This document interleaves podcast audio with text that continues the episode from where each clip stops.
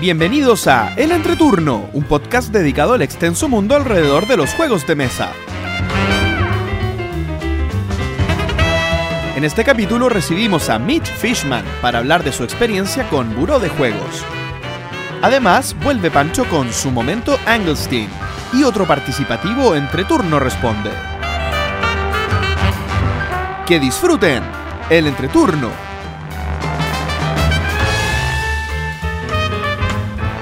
Hola, ¿qué tal amigos? Mi nombre es JP Y yo soy Gloria. y estamos comenzando el capítulo número 66 de El Entreturno. Estamos grabando el sábado 18 de mayo, el capítulo que saldrá el martes 21 de mayo. Mientras estemos descansando porque es feriado. Así es. Hola Gloria. Hola JP, ¿cómo estás? Muy bien, muy bien, volviendo de un viaje. Relámpago. De un viaje relámpago que no voy a ni comentar porque no jugué ni hice nada relacionado con los juegos de mesa. Sí, es un poquito vergonzoso, teniendo tantas cosas que se podían haber hecho. Eh, o sea, no vergonzoso porque en realidad no tuviste tiempo, pero Sí. hubiera sido entretenido hacer algo. Habría sido entretenido. Y en un ratito más vamos a recibir a un, a un amigo que vive en Buenos Aires y ni siquiera él lo pude visitar, así que más vergonzoso aún. Bien, eh, voy a contar cómo ha sido mis dos semanas lúdicas que afortunadamente estoy rompiendo un poco la dinámica que venía trayendo de no jugar mucho. Ahora jugué muchísimo. Así que voy a ir rápidamente comentando algunas cositas que jugué. Para partir, eh, quiero comentar que me llegó un Kickstarter de Ryan Lockett, eh, un juego que se llama The Ancient World segunda edición. Esta es la segunda edición de un juego que eh, originalmente había salido en el año... No lo tengo acá, pero hace algunos añitos, si no me equivoco, unos cuatro años atrás. Puede ser. Eh, Ryan Lockett es este diseñador que es un todo en uno. eh, diseñador de sus juegos, también eh, productor, eh, editor, pero muy importante también el ilustrador de sus juegos. Tiene un estilo que a mí me encanta, eh, de pintura un poco medio de en tonos pasteles y, y con, y con mucho con mucha creación de mundos. Él es una persona que crea mundos ficticios y que logra conectar los mundos de los distintos juegos que hace en un mismo universo. Siendo Siendo- un poco perdida, ¿es arriba y abajo? ¿O Arriba no? y abajo. ¿Es near far? Eh, sí, eh, eh, Em- Empires of the Void, ¿10 minutos? No. Em- Imperio en ocho Imperio- minutos. ocho, perdón, por ahí era. 10 minu- 10 minutos del, del- del Coliseo y esas cosas. Bien, y este juego es un posicionamiento de trabajadores que tiene una particularidad en, que los trabajadores tienen un número del 1 al 5, uno parte con los trabajadores del 1 al 3 y dependiendo de donde uno se posiciona, eh, bloquea en cierta forma que es que hace un poco más caro los espacios eh, para el resto y te vas armando para poder matar unos titanes que empiezan a, a aparecer en tu tablero y también en un tablero central. Y, y en esta dinámica se ve quién tiene más puntos al final del juego y ahí se ve quién gana. La verdad, el juego está bien, eh, es, simpático, es entretenido, pero me pasa con, con- este juego que yo tenía ma- más, altas expectativas. Bien, me pasó que el juego tardó más de lo que debió haber tardado un juego de esta, de esta categoría. Y, y el sello distintivo que a mí me pasa con este tipo de juego es que quiero jugar a continuación de que lo jugué o no. Y la respuesta es no. Lo jugaría de nuevo, pero en el momento en que lo terminé quería parar de, jugar. Y eso no es bueno. Ya como una primera impresión, me parece que, que no, no, no fue una, una buena experiencia al final. El segundo juego que quiero comentar es Wild, Wildlands, ¿bien? Que es este juego de eh, Martin Wallace, que había comentado en algún capítulo anterior, pero en esta ocasión quiero comentar de la expansión de, de los zombies, que se llama Undead algo. pero es una expansión que incorpora zombies como un eh, eh, como una nueva facción. Bueno, Wildlands, perdón, es un juego que es como una, una escaramuza. Esto es un juego eh, tipo escaramuza, quiere decir que es un todos contra todos con un bando propio en el que uno tiene que hacer puntos a costa de matar las unidades enemigas, pero también eh, logrando recoger unos cristales que son de tu color. Entonces cada equipo tiene cinco figuritas y cinco cristales dispuestos en el tablero de- del color propio que uno recogiendo los puede ganar puntos. El primero que junta cinco puntos gana. Y el mecanismo es a través de la gestión de un mazo de cartas en el que uno las va jugando en, tu turno y tienen algunos iconitos que representan tanto el mono, que, la figura que uno puede mover, como el tipo de habilidad que uno puede hacer. Y, la- y la- las facciones son bastante asimétricas. Hay algunas que, que ocupan más eh, disparo desde lejos, otras que son más fuertes cuerpo a cuerpo, otras que son muy movedizas, digamos que con figuras que vuelan y se mueven mucho, muy rápido por el, por el tablero. Y esta nueva facción de los zombies intenta hacer una facción más lenta, pero más masiva. Son seis figuras en vez de cinco y, y se y les cuesta un poquito más recoger los cristales, pero les favorecen el combate. Pero son bastante lentos también de mover. Me pasó que jugamos va- varias veces este juego con la expansión, varias veces, ¿Entre cuántos jugadores? entre tres, con mi padre, mi hermano y yo. Y el juego a mí me encanta y a mi familia también le encanta y por eso es un juego que nos repetimos mucho, pero no hubo caso con la expansión.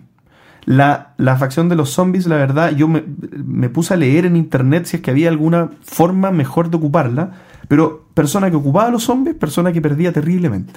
No, no había caso, no, son demasiado lentos, aparte tienen que gastar una carta adicional para recoger cristales, entonces ni eso lo hacen bien. Eh, pero eso nos costó muchísimo. Y también tiene una segunda modalidad que es ocupar los zombies como, Enemigos. como enemigos, que en el fondo cuando uno muere es poner a un zombie en ese lugar. Entonces el resto puede ocupar ese zombie para atacarte a ti mismo. Entonces, Oh, tss, es que es demasiado desfavorable. O sea, en vez de ayudar un poquito a nivelar, eh, te perjudica aún más. no, no, no. O sea, el que gana la, la batalla queda con un zombie ahí en el, en el enfrente. Eso es. Ah, yo entendí que... Ah, perfecto. Si tú mueres, apareces como zombie, pero ese zombie no es tuyo. Ya. Perdón. Ese zombie pasa a ser eh, un, un- un personaje del tablero y tú en tu turno puedes mover tus figuras o tus zombies. Ah, ya. Perdón, o los zombies. Ok. Cada persona puede mover zombies. El problema es que nunca sentimos que convenía mover un zombie. Mm. Era perder cartas por, por, por tal vez perjudicar a otro. Y si tú solo lo perjudicas pero no lo logras matar, perdiste cartas. Porque aquí el que da el golpe final es el que se lleva el punto. Perfecto. Y esa situación no se daba nunca y, y tener que aprender reglas nuevas para una situación que no ocurre nunca eh, no tiene mucho sentido. Al final es regla por regla y no, no es muy buena. Pero el juego lo sigo recomendando muchísimo. El tercer juego que quiero mencionar es Adventureland, que es de Wolfgang Kramer. Kramer, este alemán que Gloria ama. Y es un juego de, de estrategia bastante liviano, de hecho lo, lo distribuye Java, entonces tiene que ser muy liviano.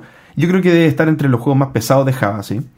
Eh, en el que uno tiene una serie de monitos, de meeples, que están en, un- en una esquina del tablero, y en un tablero que es cuadriculado, y, en y tú tienes que ir moviéndote con estos personajes en tu turno de norte a sur, o de oeste a este. Y esto hace que los, los- en términos absolutos se vayan moviendo en diagonal en una misma dirección siempre lo- los personajes. perdón. Y esto ocurre para poder ir recogiendo espadas o pócimas o hierbas, perdón, que sirven para luego ir gastándolas para poder eh, destruir eh, monstruitos, digamos, que están por ahí repartidos Quedan puntitos de victoria. quedan puntitos de victoria.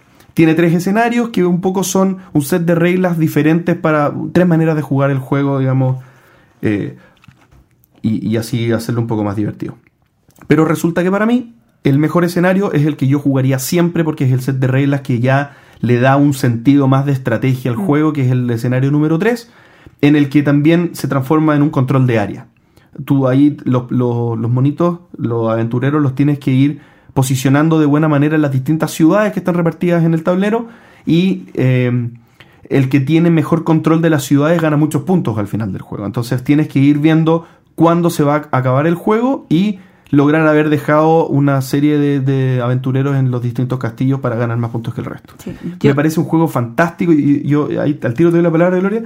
Me parece un juego fantástico porque es muy rápido de explicar y tiene mucha estrategia con dos reglas. Me encantan los juegos que tienen profundidad a partir de un set de reglas eh, sencillo. Me gustan obviamente también los juegos más pesados, hay momento para todo, pero cuando uno quiere explicar un juego rápido, pero generar profundidad en el juego y no en la explicación, esta es una, una carta para mí muy recomendable. Es que Kramer es experto en eso. Pero a mí me dejó. Yo jugué el escenario 1 y me dejó helada, pero helada, helada, helada. Sin ganas de querer repetir escenario. Yo estaba tratando de entender por qué tenía tan mal rating este juego. O bueno, no es tan malo, pero en el fondo me parecía que podría aspirar a mucho más. Y creo que esa es una explicación coherente, ¿ah? que, el hecho de que uno tiende a jugar el primer escenario por primera vez eh, y no jugarlos en desorden, no es muy bueno el primer escenario. Es muy simple, es un tutorial para un juego que no, requiere tutorial. ¿Me explico? O sea, no, no es necesario. es que el juego requiere tutorial por la editorial que lo saca. Toda la razón. Porque estamos hablando de que ABA recién está haciendo juegos eh, como Familiar Plus o Familiar, el Caruba. Yo probé esta semana el Iguazú, eh, que son juegos livianos pero no infantiles. Toda la razón, toda la razón. Estoy de acuerdo contigo, no lo había visto desde ese punto de vista y tiene mucho sentido. De todas formas, si lo ven por ahí, eh, no lo compren porque hay una opinión dividida acá, pero sí les recomiendo que prueben el tercer escenario que de verdad tiene mucho mucha carne y mucha entretención por mm, adelante. Ya pediré a mi amiguito Axel que me haga jugar el tercer escenario. Está muy bien, está muy bien. Voy rapidísimo, me quedan algunos jueguitos, pero... No, hay uno que no tiene nada, es tan rapidito. Estoy, estoy recuperando, cierto, estoy recuperando todo el tiempo que no, que no leen los capítulos pasados, que no jugué nada. Así que me lo merezco. Bueno, vamos con Arquitectos del Reino del Oeste. Uy, igual tengo que hablar de ese. Muy bien, muy bien. Este juego de Sean Phillips, que eh, es una seguidilla de juegos que ha hecho, en donde parte con este juego de Saqueadores del Mar del Norte, sobre, sobre el cual se hacen varios juegos también. Bien, entonces en este caso, este es el primero de la nueva seguidilla de juegos, que es Arquitectos del Reino del Oeste. Entiendo que después viene Paladines, y están haciendo otro más. Bien. Eh, en este caso, Arquitectos del Reino del Oeste es un posicionamiento de trabajadores que tiene una particularidad en una mecánica en el que tú eh, puedes compartir espacios con los, con los enemigos, digamos, pero en la medida que tú vas jugando más trabajadores en el mismo espacio, vas potenciando la acción. Y, esto tiene que, que, ocurrir respecto de tu mismo color. O sea, si hay más jugadores posicionados en ese espacio, a ti no te afecta en tu obtención del bien, pero si tú vas acumulando te va afectando. Pero tiene un espacio en el que tú puedes ir y tomar prisionero a los, a los del otro color, incluso a ti también puedes, pero, pero da lo mismo para la explicación corta, digamos. Eh, puedes tomar prisioneros meeples de otros colores y guardarlos en tu tablero para luego ir a la cárcel y entregarlos. Y ganar puntos. Y ganar puntos. Monedas, perdón. Y obligarlos a ir a buscarlos de vuelta para poder reutilizarlos. Eh, todo esto en un contexto en el que tú eh, vas obteniendo recursos, vas moviéndote por el tablero para poder construir una catedral, súper novedoso, eh, pero también para hacer prosperar el pueblo, porque también uno va construyendo cartas de, estructura que te van dando distintas cosas, algunos te dan habilidades para el resto del juego, pero otras te dan un, set de puntos al final del juego que, que son importantes a la hora del conteo final. Todo esto en un juego que me encantó. También lo jugué con mi padre y mi hermano, lo jugamos de tres. ¿Cuántas partidas lleva? Eh, no, solo una. Pero, pero me, me, quedó el gusto de yo quería jugar de nuevo y mi hermano no quería.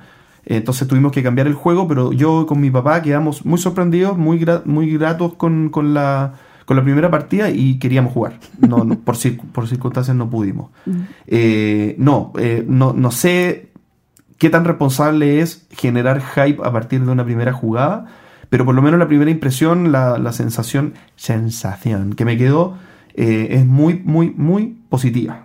Yo jugué dos partidas, dos días seguidos y me dejó la guita.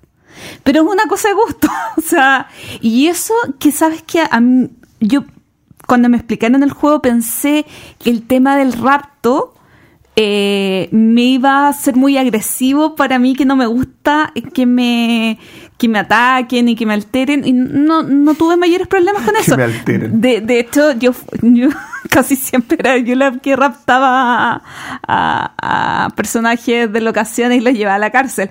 Pero la verdad es que, a ver, tiene la ventaja de que es un juego corto, es un juego ágil pero no me, no me dejó con muchas... O sea, un juego que volvería a jugar, pero no, me, no lo tendría ni me gustó mucho. Cosas de gusto. Eh, eh, sí, lo, lo debería haber comentado. El tema del ritmo de juego es un ritmo muy bueno en un juego de posicionamiento de trabajadores. Esto no tiene, no tiene una estructura... Hay gente que te criticaría que no es posicionamiento de trabajadores. Bueno, eh, pero yo tengo el micrófono acá. Eh, no, eh, acá tiene un tema que los turnos, eh, perdón, el sistema es completamente por turnos, no tiene rondas. Bien, entonces esto ocurre con un ritmo muy, muy acelerado. Te toca y después te vuelve a tocar, casi como que estuviera jugando un deck builder. Y eso a mí me encanta, porque en el fondo le genera un, un ritmo muy, muy bueno para, para un tipo de juegos que podría no haber sido tan, tan, tan ágil. Y tiene eh, personajes, o sea, y los tableros de los jugadores son asimétricos. Sí. Eh, puedes jugar eh, normal o del modo de juego eh, que cada personaje eh, comience, tenga como un setup distinto. Tal cual, tal cual. Ah, yo parto. Por favor. Yo pensé que tú lo ibas a decir. No, dale nomás. Bueno, es que, mm, claro, porque me ocupa mi tiempo. bueno, con JP jugamos algo, que fue Lisboa. ¿Se acuerdan? El capítulo anterior les comentamos que íbamos a juntarnos a jugar algo de Vital la Cerda. Y el juego eh, que salió seleccionado fue Lisboa. Yo había jugado una vez Lisboa de a dos jugadores y además de no haberlo entendido mucho, me dejó ahí con una sensación de... "Ah, creo que es mi Beatle la cerda menos favorito. Pero a mí me asombró bastante. Cambió mucho, eh, partiendo en lo entendí. lo cual ya era un avance. Y eh, si bien no jugaba para ganar, jugaba eh, sabiendo lo que estaba haciendo.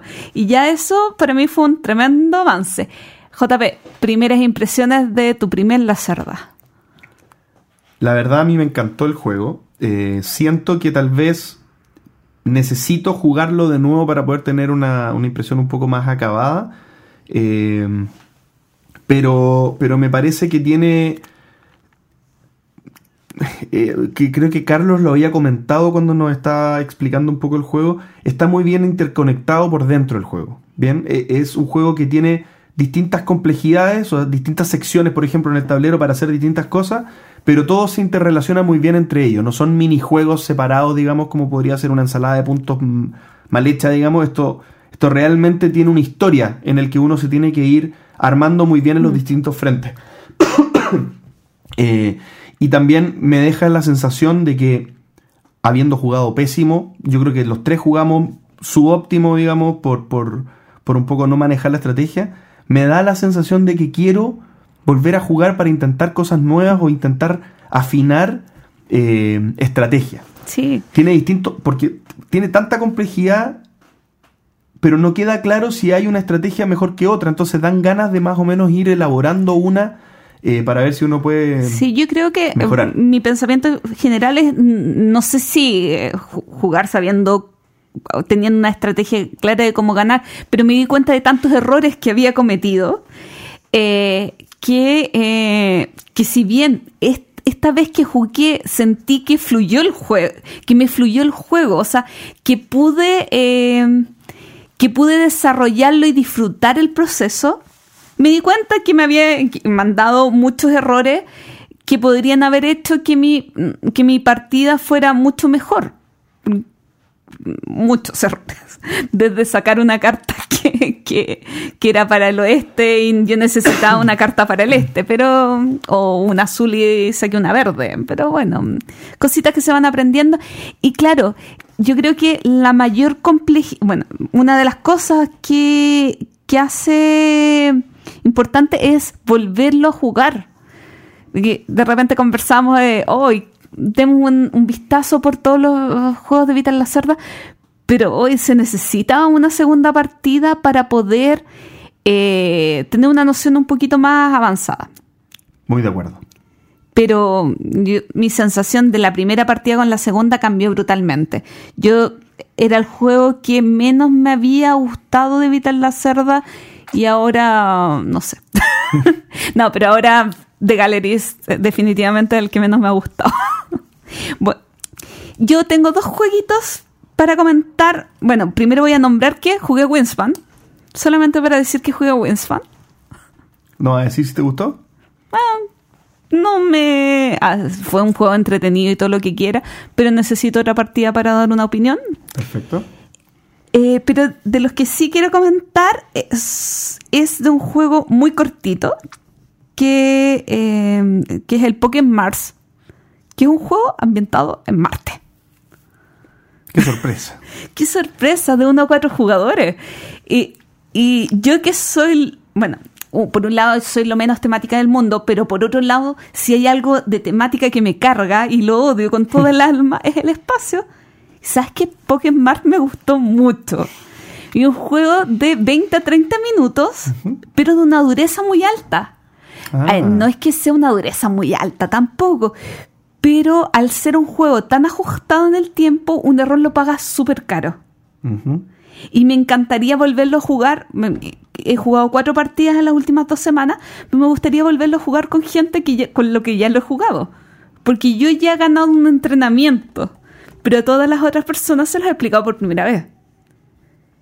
Entonces, para mí no es tan difícil, eh, pero es un juego súper crítico, porque tú tienes cuatro cartas, que dos vas a colocar boca abajo, y las vas a- eh, que esas son las cartas que vas a, eh, que están en tu módulo de preparación, que las vas a ir llevando Marte para ejecutar un listado de, de distintas eh, habilidades, pero esas cartas abajo tú no las puedes volver a la mano. Y mientras tú no las ocupes, no puedes colocar otra carta abajo en tu módulo, de preparación. Que los módulos de preparación siempre son los que te dan mm, eh, más beneficios. Entonces, si te equivocaste y colocaste una carta abajo, casi tienes que perder un turno para poderla eliminar. Entonces, para hacer un corto juego súper breve, eh, es bastante intenso y me gustó mucho, a pesar de que no le tenía ninguna fe. ¿Cómo, lo consi- ¿Cómo se consigue este juego? Eh, este juego lo sacó en español Two Tomatoes, así que por lo menos en Chile debería estar en casi todas las tiendas. En Entrejuegos está, por lo menos. Buenísimo. Y el otro juego que quiero jugar es, es jugar, comentar. A ver, yo soy una persona bastante especial. que, No, puede, no, Gloria, no, que puede disfrutar un juego de Vital la Cerda, como también puede amar con locura a un super rino. Ok. En este aspecto bastante amplio de, de, de mis gustos lúdicos, tengo el mejor juego del universo. A ver. Bueno, el mejor juego de este año. Eh, en la categoría Super Reino. A ver. En la categoría del juego más liviano, tonto y divertido de la historia. Eh, es un juego que va- el otro mes va a sacar Fractal, acá en español, que es Who Did It? o ¿Quién fue? Que es un juego de animales que hacen caca. Faltaban juegos de caca. Muy pocos. y que tiene eh, troqueles de caquita. Porque si te haces tres veces caquita, perdiste. Ok. Cada, cada jugador tiene seis animales que son mascotas. Y va a haber una mascota que dicen que es el culpable. Entonces yo voy a decir que no, mi conejo no fue el que se hizo caquita. Entonces voy a culpar a otro animal, por ejemplo el loro. Entonces rápidamente otro jugador tiene que sacar el loro y decir que no fue su loro, que fue otro animal. Es un juego de rapidez, sabes que no tanta rapidez, sino de eh, memorizar. Porque si tú dices que fue eh, el pez y, no, y, y los, los otros jugadores no tienen peces en la mano, quiere decir que no fue, eh, que, fuiste, que fue tu pez el que se hizo. Mm. Por lo tanto, te ganas un icono de caquita. Mira, el juego es tontito, pero es divertido morir y eh, te provoca unas risas asombrosas y a la persona que quiera un juego para reírse cinco minutos, eh, para mí eh, nunca superable a Super Rhino, pero en esa categoría el top 2. Excelente. Sí, así que muy feliz. Es de Blue Orange en inglés. Eh, eh, sí, la versión original es de Blue Orange y en junio está acá en Chile por Fractal. Así que espérense porque si, si necesitan un regalo de cumpleaños, si necesitan un juego para reírse, mi sello de aprobación absoluta y completamente. Fantástico. La entrevista. Y en esta oportunidad presentamos a un amigo brasileño. Él es administrador de empresas, fundador y copropietario de la tienda argentina El Ogro Alegre, cofundador de la editorial también argentina, Buró de Juegos. Me refiero a Mitchell Fishman. Bienvenido, Mitchell. O Mitch. Hola chicos, ¿cómo están? Mitch está muy bien. Eh, un placer estar acá. Bueno, no está acá, está lejito. Está acá en espíritu. Ah, sí. Pero en espíritu estoy, Sí. siempre. Estás en todas partes en espíritu. Me han contado. Qué poderosas palabras, Gloria, ¿eh? para Mitch. Sí, ¿no? Una responsabilidad muy grande, no me atrevo. Oye, bienvenido, Mitch, y un placer tenerte. Eh, no sé, Gloria, si quieres romper el hielo con, con alguna pregunta para Mitch. Bueno, que quisiera saber cómo parte eh, toda tu historia alrededor de los jueguitos de mesa. Bueno, durante toda la secundaria, hace ya un tiempo, jugué muchos juegos de cartas, por ejemplo Magic, en su momento jugaba Go, y un día me presentaron un juego que se llamaba El Gran Dalmuti, que me gustó mucho, empecé a investigar juegos, y con el tiempo me di cuenta que nada, que era una pasión, que no había escape, y me dediqué a esto. Creo que a muchos nos ha pasado al- algo parecido. Y, y, y la creación de la tienda Logro Alegre, ¿cómo, ¿cómo surge esa idea? Eh, bueno, era unos años después, yo estaba con uno de mis primeros trabajos y como un proyecto paralelo comencé a traer y a vender aquí a Argentina todo lo que son dados, miniaturas de rol, que bueno, es una de mis grandes pasiones. Y poco a poco se fue convirtiendo de un pequeño proyecto en algo un poco más ambicioso, se convirtió en una tienda y un día sin darme cuenta estaba, bueno, dedicado full time a Logro Alegre. ¿Hace cuánto tiempo existe Logro Alegre? Uf, creo que vamos 12 años, si no me equivoco. El- la fecha oficial de inicio fue el 4 de agosto del 2008. ¿Y qué había en Argentina en esa época? Vacas, el obelisco, algunos teatros. Alfajores, pero referido a de juegos de leche. mesas completamente. No, no sé si había muchas más tiendas. Sé que en Córdoba había una tienda que se llamaba Wilson Comics, que era una tienda online. Que bueno, un saludo para Wilson si alguna vez escucha esto. Pero después de eso, mucho más no había. ¿Y Buró de Juegos cómo nace? Hará unos seis años ya, eh, Argentina en el último gobierno tuvo una prohibición de importar. Era muy difícil importar cualquier tipo de producto. Y en esa época, al no poder conseguir traer más juegos para el Logro Alegre, buscamos alguna alternativa. Un día aquí en el local, en la oficina que teníamos, eh, se presentó mi- el que ahora es mi socio a probar unos juegos. Él había ya editado un juego que se llama Fobal, que era un juego de trivia de fútbol. Y bueno, yo lo conocía, estaba, me había admirado mucho la calidad con la que lo había hecho. Y comenzamos a hablar y sin darnos cuenta, uno o dos meses empezamos nuestros primeros proyectos de hacer juegos en Argentina. ¿Cuál fue el primer juego que ustedes publicaron? Bueno, nosotros, el primer juego oficialmente es uno que se llama de César. En su momento nosotros tratamos de mezclar mecánicas de juegos de afuera que no teníamos cómo traer, como eran el Citadel, el Seven Wonders y el San Juan, y tratar de crear algo nuevo. En retrospectiva eh, no fue tan nuevo, pero el juego tuvo muy buena aceptación, sobre todo porque no había cómo conseguir otros juegos y este juego le permitió a muchísima gente descubrir los juegos de mesa modernos.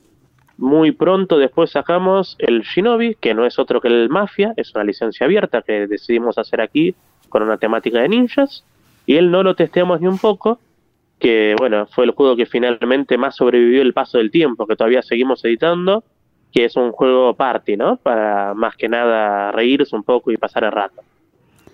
Yo, yo perdona, yo, entiendo entonces que las actividades en torno a esta empresa eh, giran en torno a esta pasión de los juegos de mesa y mezclan varias cosas, ¿cierto? Mezclan la, la editorial con la creación de juegos propios. ¿Es correcto esto, cierto?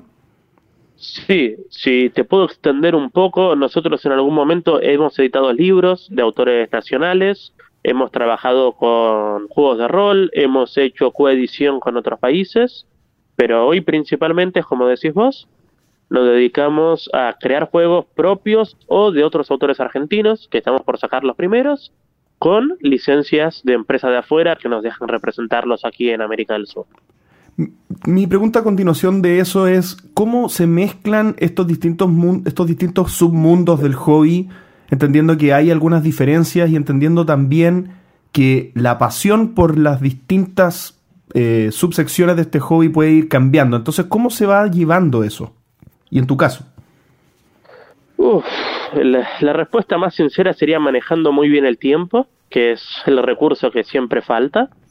Nosotros cuando hacemos las cosas tratamos de hacer siempre cosas que nos apasionen, pero al mismo tiempo entendemos que esto no es simplemente crear lo que nos gusta, sino es hacer las cosas, bueno, que a la gente les guste, ¿no?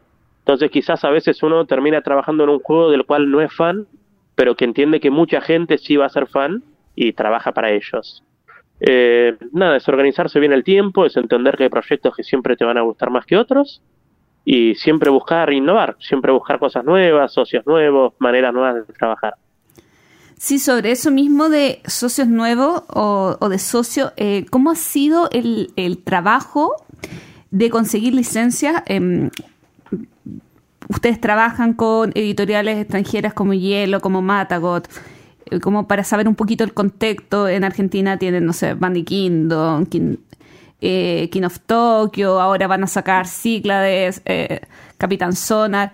¿Cómo ha sido el trabajo em, internacional, la visita a ferias internacionales, como para conseguir licencias? ¿Cómo fue la primera licencia? Cuéntanos un poquito de eso. Bueno, la primera licencia fue un caso atípico, que fue la licencia del no lo testeamos ni un poco hace ya mucho tiempo. Esta fue en realidad bastante más fácil. Eh, Chris, que es el propietario de Asmadi Games, que además de autor es el dueño de las licencias, siempre fue muy abierto, él entendía la situación argentina, tenía muchas ganas de que el juego llegue y la verdad que trabajar con él fue siempre bastante sencillo. Diferente fue cuando comenzamos a trabajar con Hielo, que fue la segunda empresa con la que trabajamos. En esa época nosotros teníamos ciertas dificultades diferentes a otros países para importar juegos. No traer productos producidos afuera de Argentina a Argentina nunca fue fácil y tuvimos que tratar de explicarle a la gente de hielo que son europeos, que están acostumbrados a un entorno diferente a la hora de trabajar, todas estas diferencias que había aquí en general fue bueno, ellos fueron muy comprensivos, escucharon y se adaptaron mucho a las necesidades nuestras, pero fue un proceso muy largo. Nosotros siempre decimos que cada socio nuevo que tenemos, como por ejemplo Hielo o Matagot o Steve Jackson Games, suelen ser periodos de negociación de entre uno y dos años hasta que finalmente se firme el contrato. Es lento, Argentina es un país que es lejano a todo este mundo que hay hoy de juego de mesa, nadie está aquí, nadie lo entiende, y América del Sur, también tal vez con la excepción de Chile, que es el país más abierto a la hora de trabajar con el mundo, pero América del Sur suele ser también un territorio complicado y uno tiene que ir explicando a estas empresas un poco cómo va a ser el proceso y enseñándoles, ¿no? En general tenemos la suerte que son empresas muy grandes, muy serias, con gente muy bien predispuesta, pero de todas formas pide mucho, pide mucha paciencia y esfuerzo de parte de ambos. Te pregunto algo respecto de estas negociaciones que tú tienes que entablar con estos socios externos de los cuales importas juegos. ¿Cuál es la visión de ellos respecto del mercado argentino? ¿Cuánto has notado tú en estos años que a ellos les conviene hacer negocios con Argentina y, cómo estas barreras un poco son un, problema para, para generar lazos con estas empresas? Bueno, yo hoy creo que las empresas de juegos más grandes en el mundo están viendo cómo el mercado está cambiando muy rápidamente. En primer lugar, hay un, el Kickstarter, la existencia de Kickstarter cambió mucho la barrera de entrada, hoy es muy fácil armar una empresa. El crecimiento del hobby también hizo que mucha gente se atreva a aventurarse.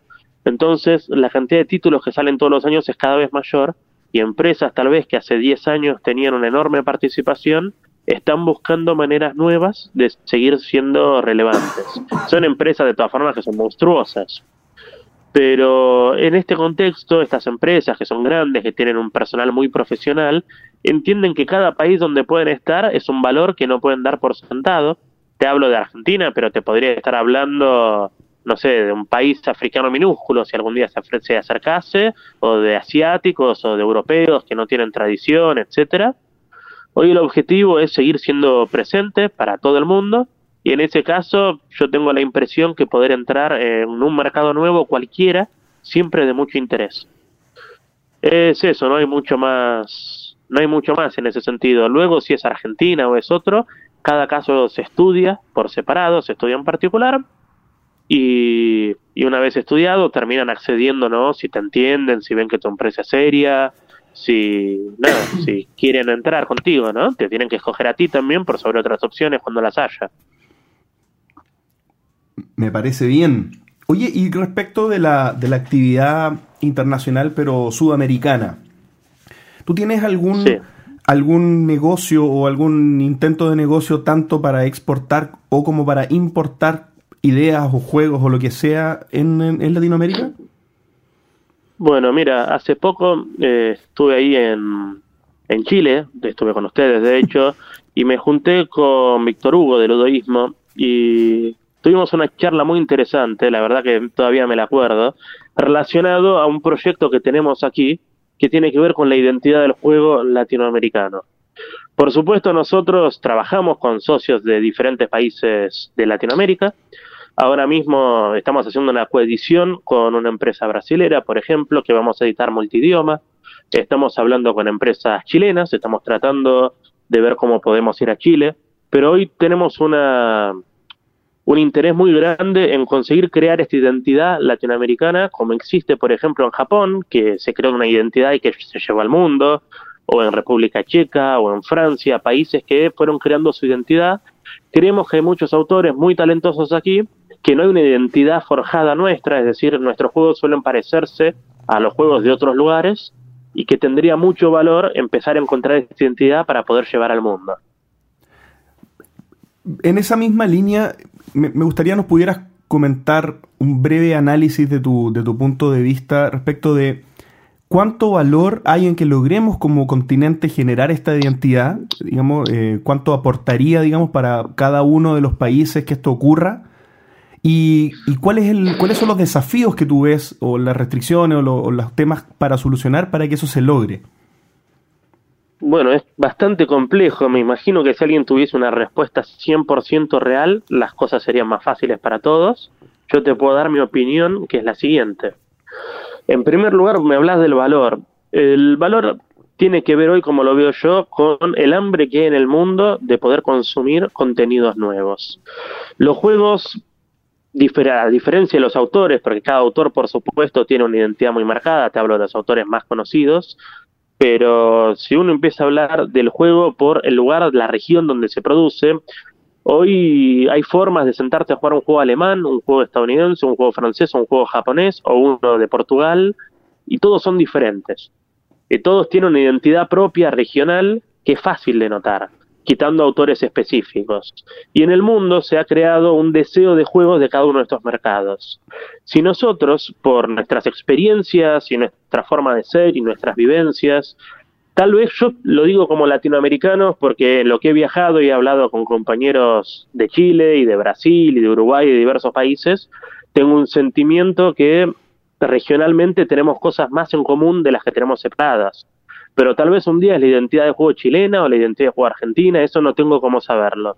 Y si creásemos algo que fuese interesante para el mundo, estaríamos creando un género entero nuevo de juegos, como un día Japón creó los microjuegos que ahora explotaron, y sería muy valioso a la hora de un autor eh, argentino, chileno, brasilero, lo que sea, sentarse en Essen con con alguien, con autor, con un dueño de una empresa y decir, bueno, estos son juegos que hemos hecho aquí que responden a esta identidad y abrió un público, abrió un mercado y de golpe nos permitiría a nosotros crear juegos y también crear autores más fácilmente.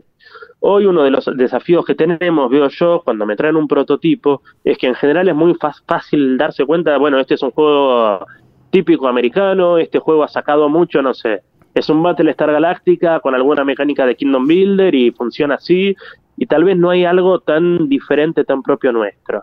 Eso es algo que siento que nos pasa. Y para lograr lo que nos hace falta, y no tengo la respuesta. Lo más que se me ocurre es pasar, es mucho tiempo, es mucho esfuerzo, es abrir mucho las puertas entre todos, entre autores y empresas para ayudarnos mutuamente y eventualmente irán surgiendo estos pequeños atisbos de identidad que nos va a permitir crear algo que sea muy nuestro, muy identificable, que aquí guste mucho además, porque la idea es que si el juego responde a nuestra propia identidad, va a ser un juego que nos guste, que, que la masa en nuestros países lo disfrute y bueno, y salir a ofrecerlo después al mundo, a decir, estos somos nosotros, tómennos en cuenta.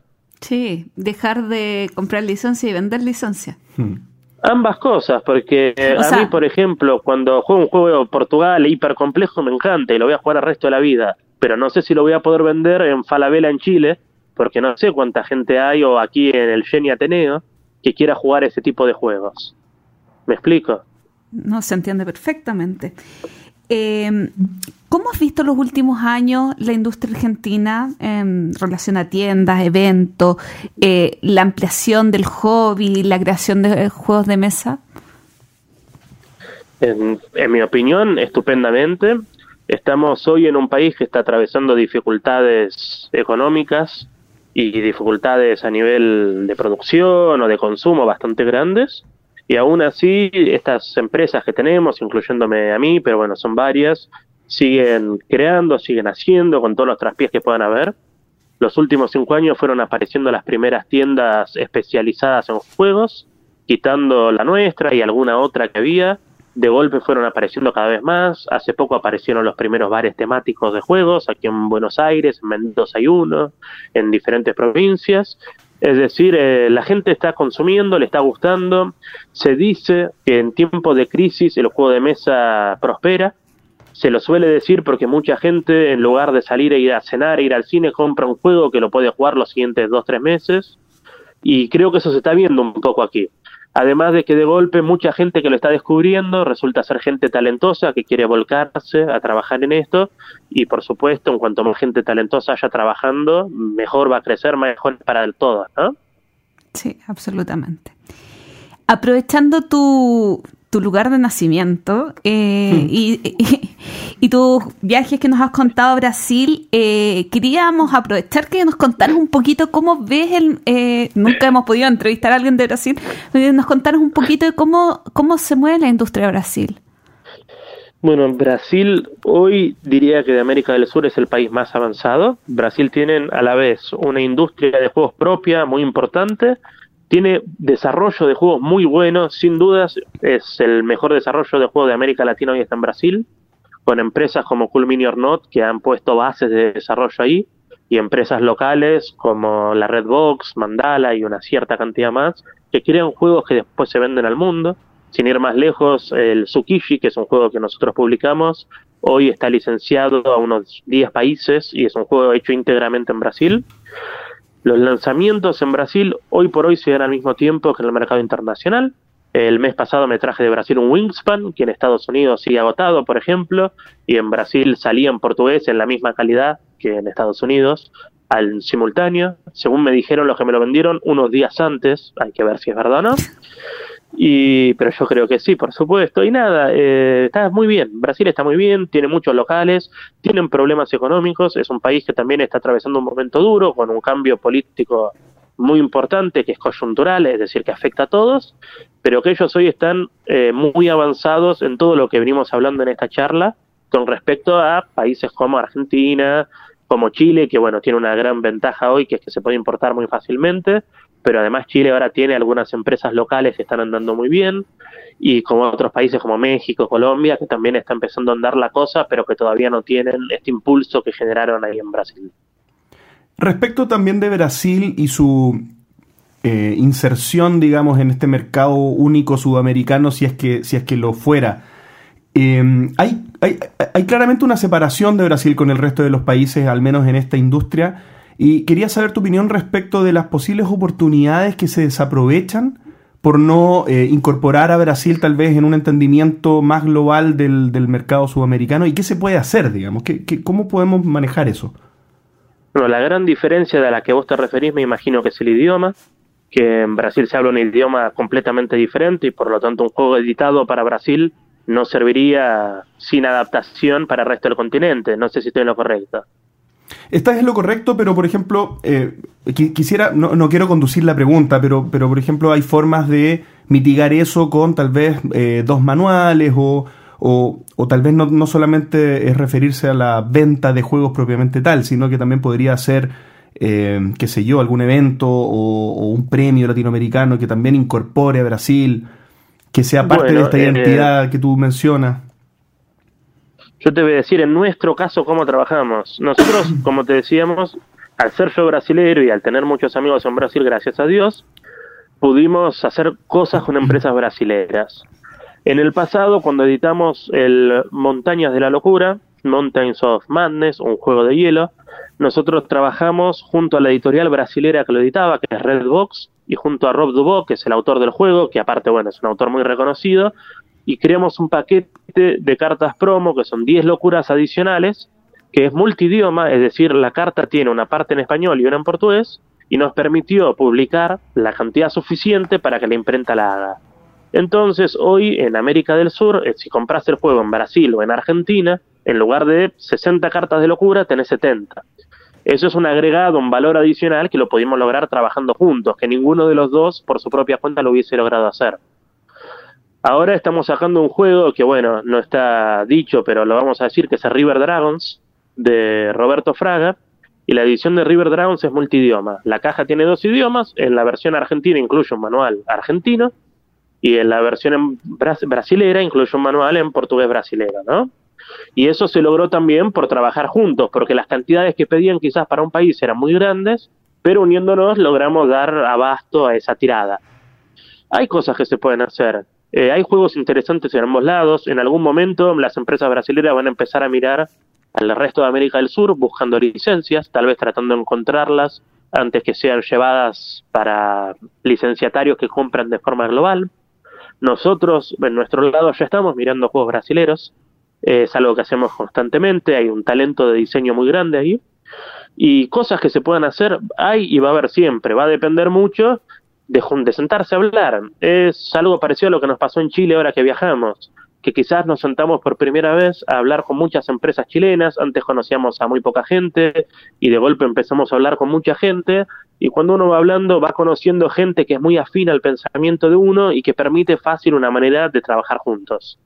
La manera real es, en mi opinión, es crear vínculos, es crear sociedades y es tratar de unificar un poco la región a fin de hacer fuerza y poder, bueno, mostrarse al mundo de forma más seria, más profesional pero el tiempo lo va a decir. Tal vez pase lo completamente opuesto y cada país trabaje por su lado, no, no tengo cómo saberlo. Me queda la sensación que valoras tremendamente la posibilidad de, viajar y conocer en persona a posibles socios o posibles gente que, que, esté en tu misma línea. ¿Tú, tú ves eh, que eso es algo recomendable? ¿Es algo que tal vez no, no amerita tanto el esfuerzo? ¿Cómo, cómo lo, comunicarías tal vez a la gente que nos escucha que pudiera tenerlo como alternativa? Bueno, son formas de trabajar que cada persona va a elegir en la medida que pueda y en la medida que le guste en su vida. En mi caso personal, eh, yo viajo mucho, yo debo estar haciendo en promedio 8 o 9 viajes al año a diferentes países para hablar con gente de la industria, entendemos que es una manera de aprender. Hay gente que hace todo por mail y que tiene los mismos o mejores resultados que nosotros, es decir, viajar es una, una alternativa, pero hoy por hoy no es la única. Yo creo que viajar es simple, hasta es bueno para el crecimiento personal de uno. Es decir, creo que a través de estos viajes que uno hace, de esta gente con la que uno habla, uno se puede formar para luego tomar mejores decisiones. Es lo que te decía estando en Chile de esta charla que tuve con Víctor Hugo, pero tuve muchas, inclusive con ustedes, en el Entreturno Fest que organizó Gloria antes del evento. Y conocer gente siempre es bueno para intercambiar opiniones y para mejorar el trabajo de uno. Pensar que uno tiene todas las respuestas suele llevar a poca cosa, ¿no? Pero bueno, es, cada uno tendrá su opinión y su forma de trabajar y el tiempo va a decir quién tenía la razón. Para finalizar, ¿qué se viene para Euro de Juego? ¿Qué, qué, qué, se viene? ¿Qué, qué piensa para futuro? Bueno, eh, estamos trabajando en varios proyectos a la vez, es un año bastante complicado. Sí puedo decir lo siguiente, y es que este año en primer lugar quisiéramos terminar habiendo sacado entre 20 y 30 títulos nuevos. Estamos trabajando para eso. Muchos de esos títulos son títulos que ya anunciamos o que fuimos sacando, algunos son expansiones y otros tantos son los primeros juegos de autor argentino que estamos sacando. Nos tomamos nuestro tiempo para empezar con esto, para armar una base y hoy tenemos dos juegos en carpeta, uno de un dúo que son además de autores youtubers y que bueno, están terminaron un juego estilo party que nos gusta mucho y que estamos por sacar. El otro es de un autor independiente que llevamos un año ya en proceso y que finalmente está listo. Y eso sería una de las cosas que queremos. Nosotros además venimos viajando mucho. Ahora estamos en Chile, por ejemplo, hablando con bueno, con diversos posibles compañeros para ver si empezamos a hacer algo ahí, ya sea de desarrollo o de llevar muchos de los títulos que tenemos en licencia para armar un, un pequeño proyecto conjunto en Chile.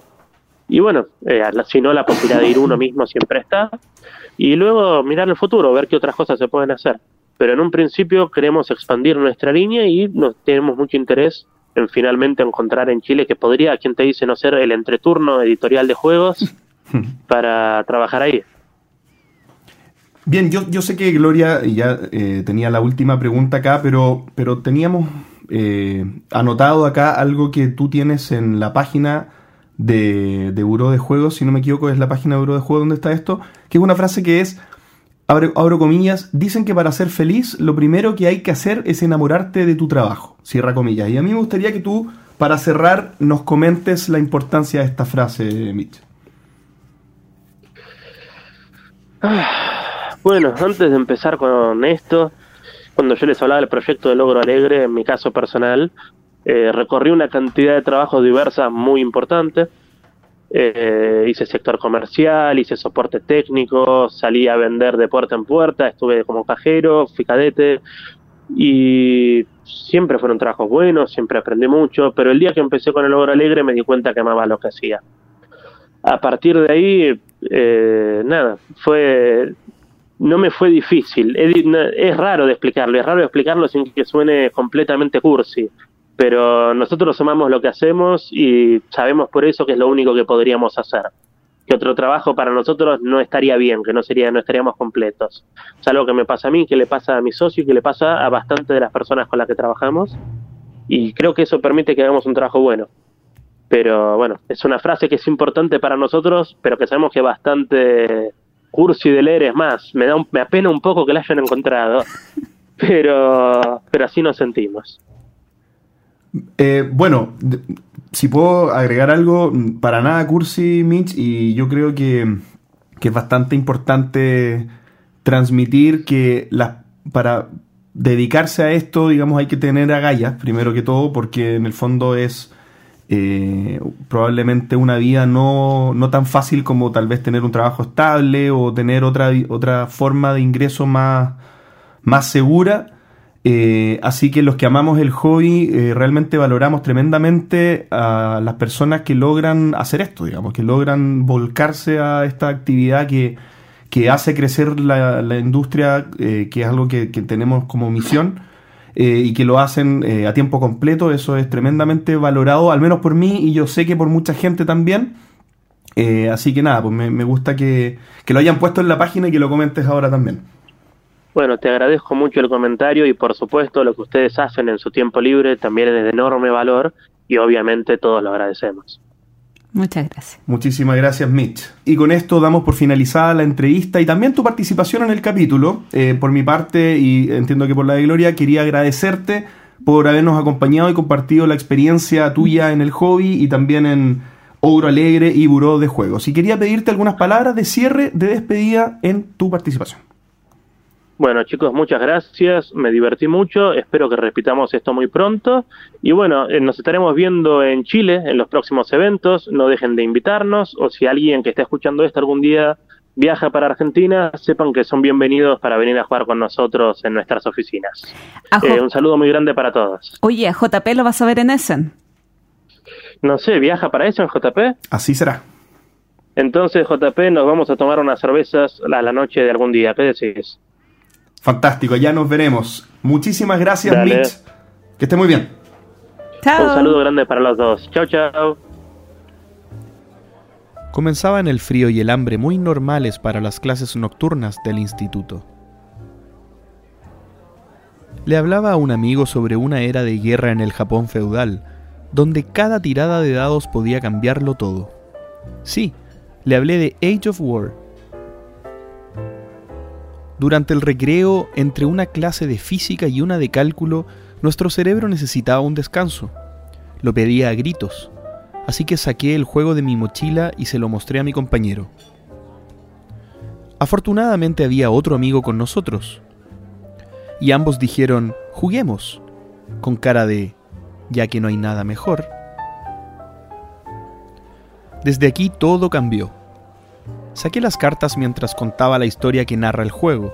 Expliqué las reglas mientras mostraba los dados. Antes de que me diera cuenta, ya éramos cuatro jugando. Se nos había unido otro amigo justo antes de la segunda ronda. Y todos celebrábamos y animábamos al jugador activo a arriesgarse por uno u otro castillo. Hubo traición, risas y alegría.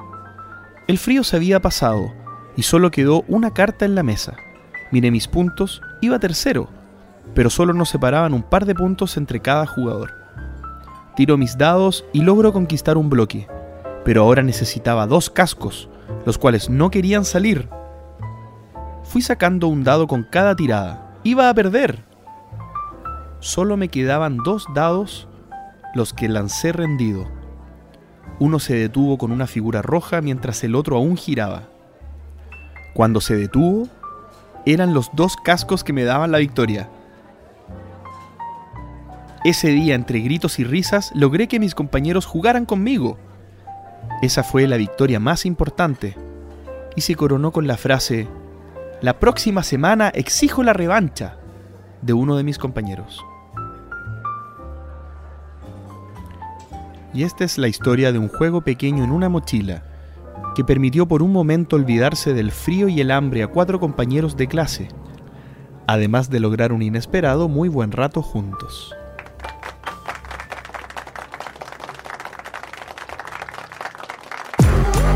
Este es el momento Anglestein. Con Pancho. Según la psicología, clasificar lo que nos rodea es un proceso que se hace de forma natural, a modo de poder entender el mundo que nos rodea. Ya sea por colores, formas o de manera comparativa, tendemos a ordenar las cosas que conocemos. El mundo del entretenimiento no está exento de esta afición por los rankings, y no es extraño encontrar premiaciones de todo tipo, donde, según distintos criterios, definimos a uno que será considerado como el mejor. Hay premiaciones donde la persona es más importante que el resultado obtenido, como podría ser en el caso de la música, donde al público no le interesa tanto qué álbum o qué canción ganó más premios, sino que la atención se suele centrar en los cantantes. Hay otras donde el logro y la persona son igualmente importantes, como en el fútbol, donde no solo importa qué club o selección nacional salió campeona, sino que el mejor jugador, el mejor DT o el mejor portero también reciben mucha relevancia. El mundo de los juegos de mesa pertenecen al tercer grupo, donde el resultado o la creación es más importante que la persona. Si bien los autores son muy relevantes y reconocidos, y hay fanáticos que pueden comprar juegos solo por el nombre de la portada, estos son un porcentaje menor de la afición. Normalmente y prácticamente todos los premios importantes se centran en los juegos. Es difícil encontrar premios al mejor diseñador y cuando los hay, nunca llegan a ser tan importantes como el premio al mejor juego. Los motivos de que esto ocurra pueden ser muchos, desde que hay autores que usan distintos estilos para sus diferentes juegos, haciendo que sea complicado compararlos unos con otros, puede ser que muchos autores sacan un solo juego al año, por lo que premiar al juego equivale a premiarlo a él, o tal vez está el hecho de que la mayoría de los nominados y ganadores no comparten un autor común, por lo que es difícil atribuirle a uno el título del mejor diseñador. Sin embargo, este 2018 ocurrieron hechos muy particulares que apuntan al mismo diseñador. Wolfgang Bartsch, un austriaco de 39 años que hasta el 2017 solo había diseñado dos juegos, lanzó seis juegos este 2018. Entre todos ellos, obtuvieron más de 30 nominaciones y premios en distintas competencias internacionales. Dos hechos muy interesantes respecto a esto son que, 1. Estas nominaciones no son solo por un juego muy bueno, sino cuatro distintos. Y, en segundo lugar, los galardones y nominaciones no solo vienen de jurados con experiencia, como serían los del Spiel des Jahres, sino también de votaciones populares, como los Golden Geek Awards, mostrando que hay un consenso sobre los entendidos y los aficionados a nuestro hobby. ¿Y ustedes? ¿Creen que se debería comenzar a premiar más a los diseñadores por sobre sus productos? ¿Y consideran que Wolfgang Barsch sería merecedor del título del mejor diseñador actualmente? Un saludo a todos y esto fue el momento Engelstein. Sobre la primera pregunta de Pancho, yo creo que se debería premiar más a los diseñadores. Pero como también dice Pancho, es complejo el tema de, eh, de poder hacer una, eh, una, premiación al mejor diseñador sin solamente tomar un juego. Porque lo que está pasando con este fenómeno de Wolfgang Wars, que no sé si Pancho lo pronuncia, no, no sé cómo se pronunciará eso. Se pronuncia the. Bueno, eh, el, lo que se da con él es que al crear muchos juegos en un muy corto tiempo, con mecánicas distintas, abarcando distintas distintas sensaciones, distintas áreas de juego, distinto nivel de complejidad, tú puedes decir, wow, eh, este diseñador en este momento es súper potente. Pero ¿con cuántos otros diseñadores nosotros nos enfrentamos para poder decir anualmente, no, este es el, el diseñador que se lució este año? Porque no hay más de un juego para poder destacarlo. Es- Yo creo que va con el nivel de productividad de un diseñador anualmente. A mí me pasa que la, la premiación o, la- o el reconocimiento de los diseñadores de los juegos de mesa, eh, claro, está en esta, est- en esta tercera categoría que mencionaba Pancho y a mí me parece que, es, que está bien. Perdón, yo, yo siento que, por ejemplo, en el caso de los futbolistas, cuando tú dices eh, se premia al mejor futbolista de un torneo, o el mejor futbolista de una época o de un año o, qué sé yo, eh, el contexto del futbolista es bastante repetible. Los partidos de fútbol, si bien son todos distintos, en- tienen, tienen, eh, son todos partidos de fútbol. Entonces, cuando tú evalúas al futbolista, el contexto es bastante general. Es el nivel que mostró en cada uno de los partidos de fútbol que jugó. Y probablemente esos partidos de fútbol son muy similares a los del año anterior y los del año, los del año anterior. En el caso de los juegos de mesa, una obra, que sería un juego de mesa, eh, eh, hablando de- de- del producto como tal, digamos, es bastante específica. Y puede ser muy, muy, muy distinto a otro juego de mesa. Incluso puede ser que, en el caso de Wolfgang Barsch, como decía Pancho, puede hacer que en un mismo año haga juegos muy diferentes entre sí. Como el Pósimas y Brebajes versus el, Gancho Clever. el Clever, e incluso el The Mind. El Fuji, que es un cooperativo. Pues, um, Claro, claro, claro. Entonces también el nivel de apreciación que se puede tener sobre él puede estar incluso en distintos ámbitos. En, ámbito de un party game, en, ámbito de un, de un juego un poco más pesado. Es lo mismo que se habla de Vlad, que eh, eh, destacándolo con él es la versatilidad del diseño en un corto periodo de tiempo. Exacto, exacto. Yo, yo también me imagino que, eh, hablando también del reconocimiento que merece el, el diseñador, un poco hablando de la justicia de, de que el diseñador sea reconocido, a mí me parece que la premiación de los juegos, puedo estar equivocado, habría que preguntarle a un diseñador y sería interesante tal vez verlo, yo creo que ellos se sienten directamente aludidos con eso. Ellos sienten que son ellos los que están siendo premiados, porque finalmente es su obra.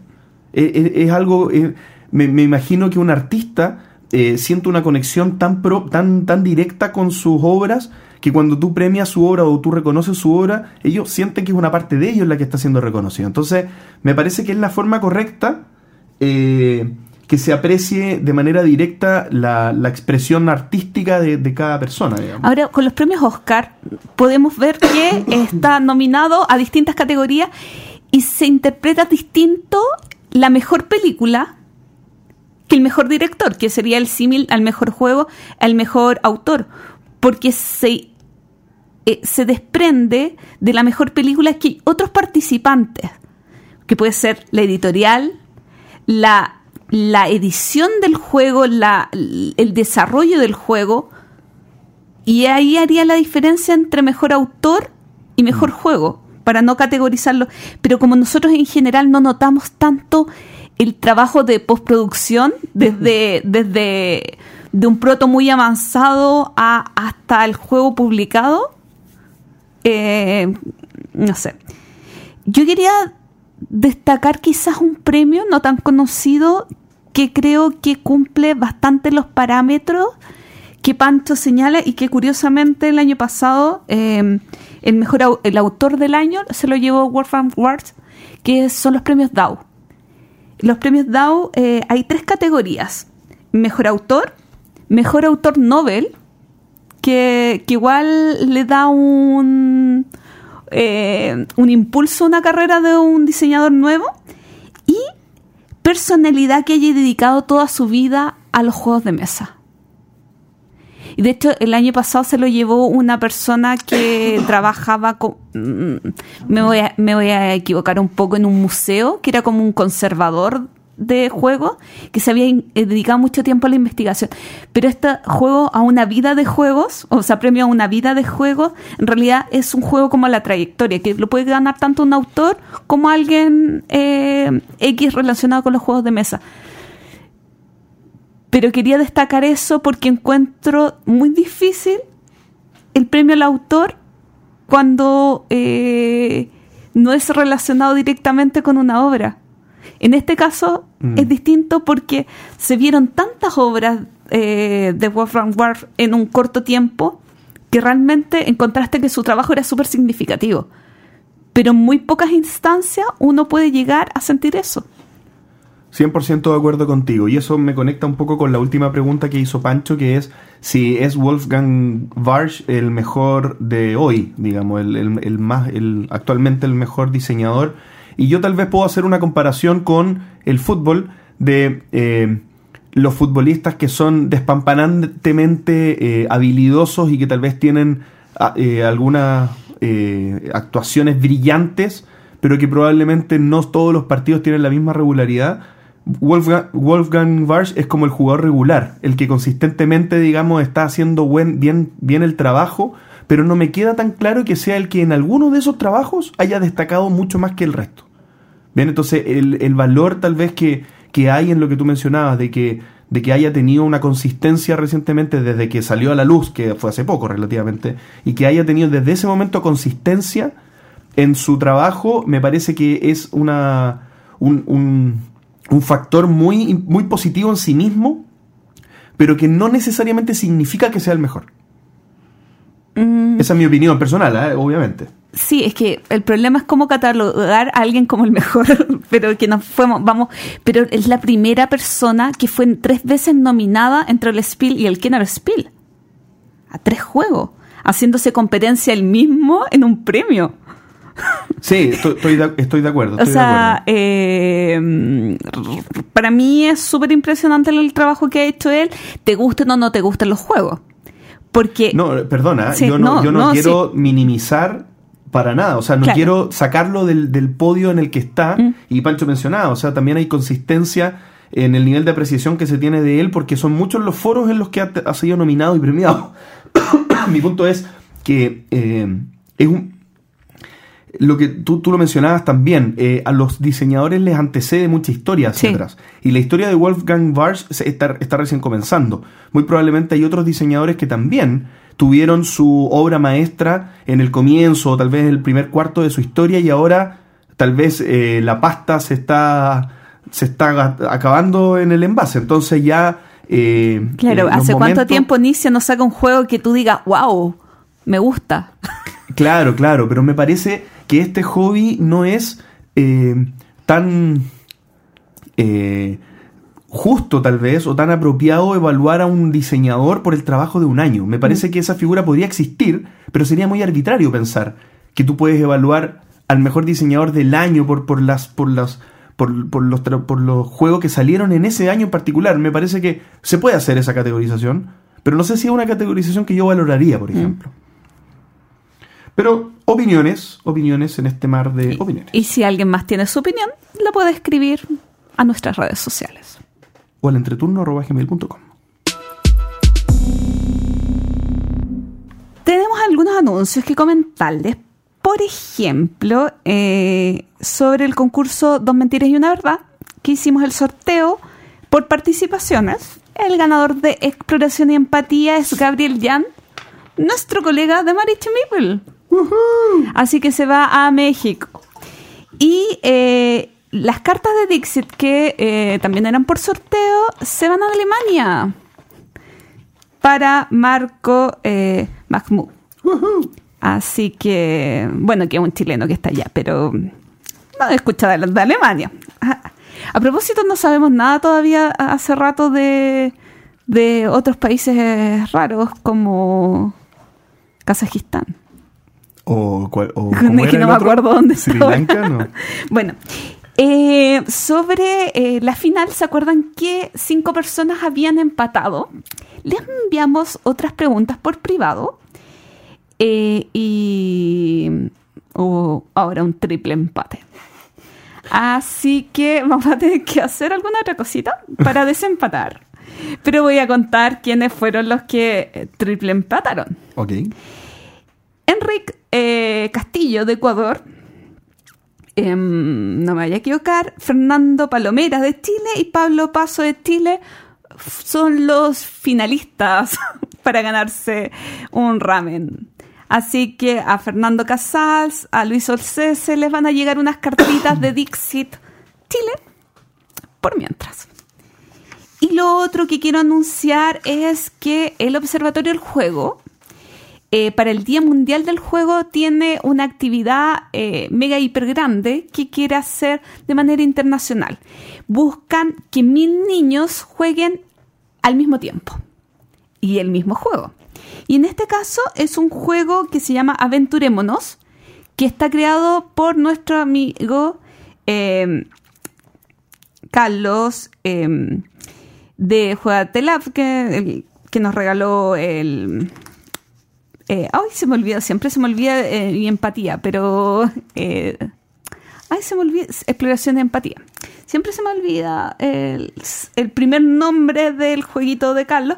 Bueno, este juego es eh, está en la página de Día Mundial del Juego.org y es un juego print and play. La idea es que en distin- los profesores eh, descarguen este juego y puedan jugar en el aula con sus alumnos. Está desde educación parvularia hasta primer ciclo básico.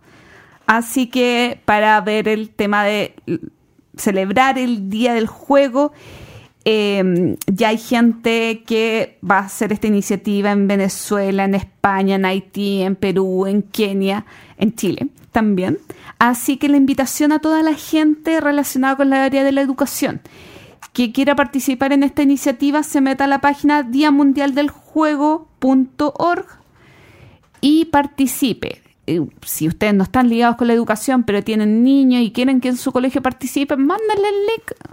Ah, Obvio. Yo ya conseguí a una educadora de párvulos acá en- de Santiago que, que descargue esto.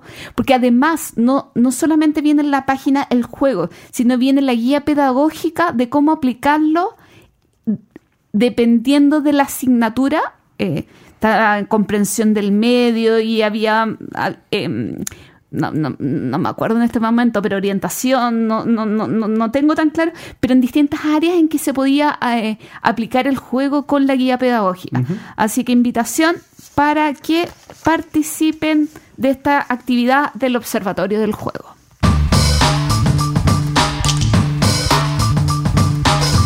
El entreturno responde y tenemos muchas cosas que responder. Partamos por las cositas que nos dejaron en Facebook.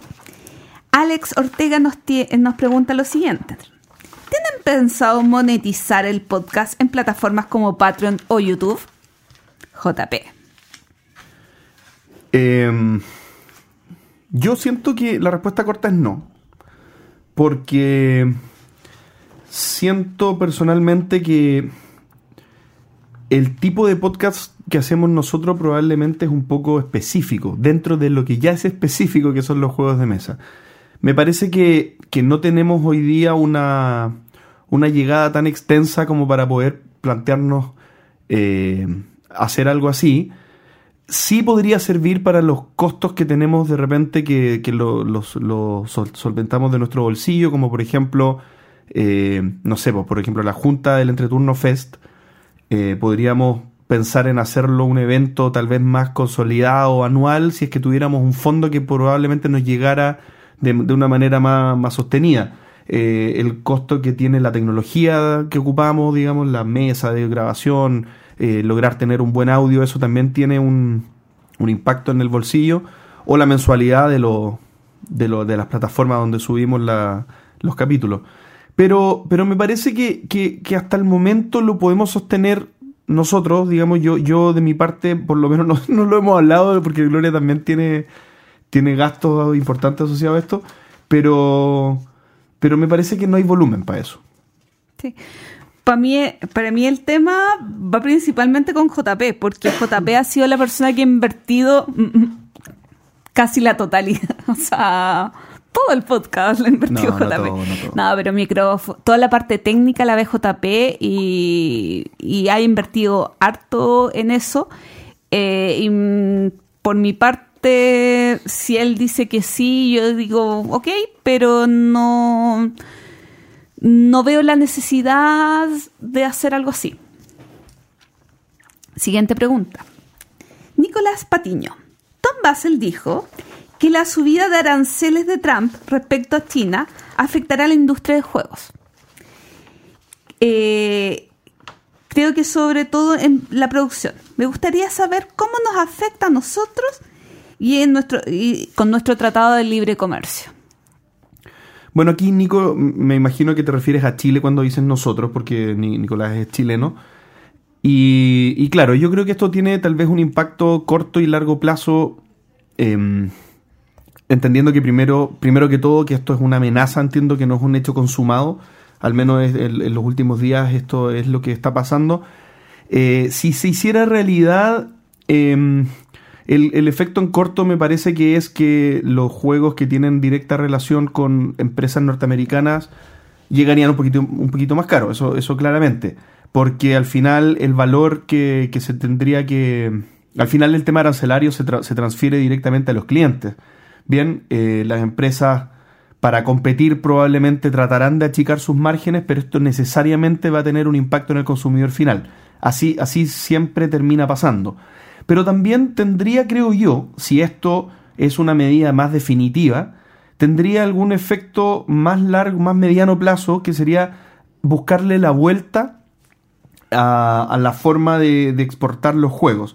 Por ejemplo, en los casos en los que Estados Unidos participe en la figura, eh, en la figura de, de exportar a Sudamérica, me parece que pueden, pueden bu- buscarle la vuelta para no estar en esa figura y que el arancel de Estados Unidos a China no se manifieste.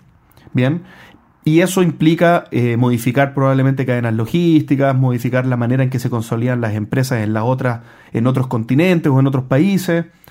Así que eh, creo que, que sería una oportunidad tal vez para, para hacer negocios con ellos. Yo, yo creo que desde el punto de vista nuestro eh, hay oportunidad para poder eh, ser útiles para empresas norteamericanas eh, en, el, en el sentido de la expansión del hobby en otros lados. Yo encuentro que el, más, el crítico mayor es Kickstarter.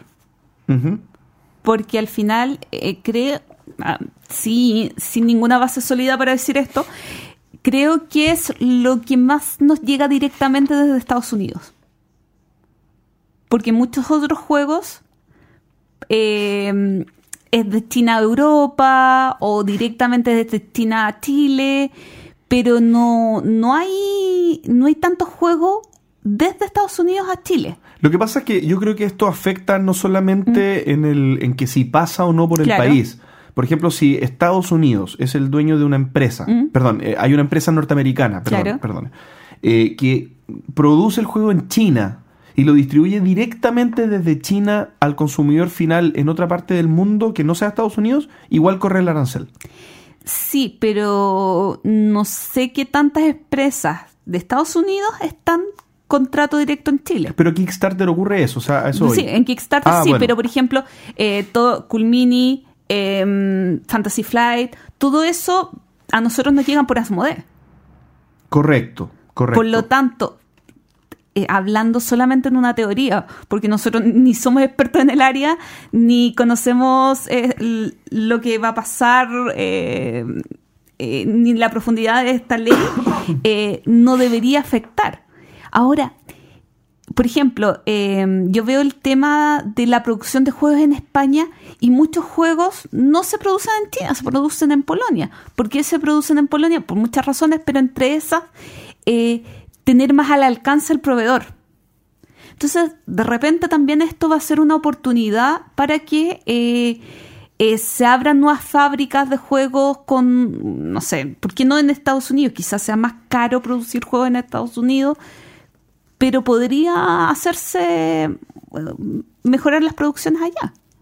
Es correcto, es correcto. Para que eso ocurra, esta medida debiera ser bastante definitiva, ¿cierto? Como para que sea una fuerza que, que haga que se desarrolle mejor la, la industria productiva de juegos, por así decirlo, en otras partes del mundo. Estoy de acuerdo contigo. Bueno, siguiente pregunta. Luis Rivera nos dice, ¿qué juego nacional recomiendan para alguien que lleva poco tiempo jugando? Me gustaría probar alguno nacional, pero desconozco la oferta. Entre nos cuenta que tiene Takenoko, Moonskin, Stalrians, eh, Seven Wonders Duel, entre otros jueguitos. ¿Nacional es qué? Yo tengo esa misma pregunta, porque para mí nacional es... eh, ¿Pero él es chileno? Ah, bueno, asumiendo que es chileno. Que no sabemos. Sí, eh, no sabemos que es chileno, pero yo, eh, yo asumo que es chileno. Y asumo también que se refiere a juego nacional, juego eh, de autores nacionales y no juego editado por una empresa chilena. Porque todas esas son muchas dudas. Ahora, juego de iniciación es Aquí, complicado. Gloria, esta pregunta es para ti. No, pero es que, ¿sabes qué? Es que el, el, el ítem de juegos de iniciación chilenos, no sé si está bien, ah, todavía está abarcado. Por lo cual yo te recomendaría primero que vayas a algún evento de juegos de mesa, idealmente si vives acá en Santiago, y puedas probar los juegos chilenos. Ahora, dentro de los juegos que yo no he probado, eh, y no lo voy a recomendar porque no lo he probado, pero podría servirte como juego de iniciación el Po. Mm. El Po es un juego eh, con modismos chilenos, eh, muy party, en el que tú vas generando una historia basado en cartas muy divertidas y muy eh, ilustradas, muy lindo, eh, de chilenismos. Y de repente te puede servir mucho, si vas a estar con harta gente, como para ir, eh, eh, como estos típicos juegos de eh, iniciación, de generar una historia, storytelling, eso. Yo creo que podría servir. Porque encuentro que eh, el juego que yo a ciega recomendaría, el Corruptia, eh, no, no entra tanto en la categoría de iniciación. No, Eh, necesitas eh, Cierto dominio, sí. cierto dominio tanto de mecánica como de la interacción con otros jugadores. Sí. Armando Lizárraga nos pregunta, ¿qué hacen con las cajas de sus expansiones? Las voto. Yo me encantaría votarlas, pero todavía no puedo lograrlo. Hasta el momento las acumulo y espero poderlas votar en algún momento de mi vida. En los casos que, que no cabe el juego completo en, el- en la misma caja original, ahí las uso para guardar componentes. Pero, pero en regla general las voto. Es así. Marcos Masmud nos pregunta, esa regla que normalmente nadie lee y hay que volver a repasar, ¿quién parte? Funciona especialmente bien en mesas de jugadores que no se conocen. Y personalmente para romper el hielo y comenzar a disfrutar la partida. ¿Cuáles son las formas más curiosas, divertidas, bizarras que conocen para definir quién comienza una partida? Yo, la verdad, nunca les hago caso. Eh, Para mí, eh, tengo dos mecanismos. Uno es, ¿partes tú? Ah, ¿Quieres partir? ¿O quieres que parta yo porque el juego es muy complejo y quieres ver cómo funciona el turno primero, entonces parto yo? Eh, o el Chewasi, Sí. que en el fondo es lo más democrático y así nadie se enoja o pasa nada. Eh, pero no sé, pues esto lo hablamos en algún momento. ¿Te acuerdas del tema de los, de los inseparables, que es Sí, el jugador más el más peludo? peludo.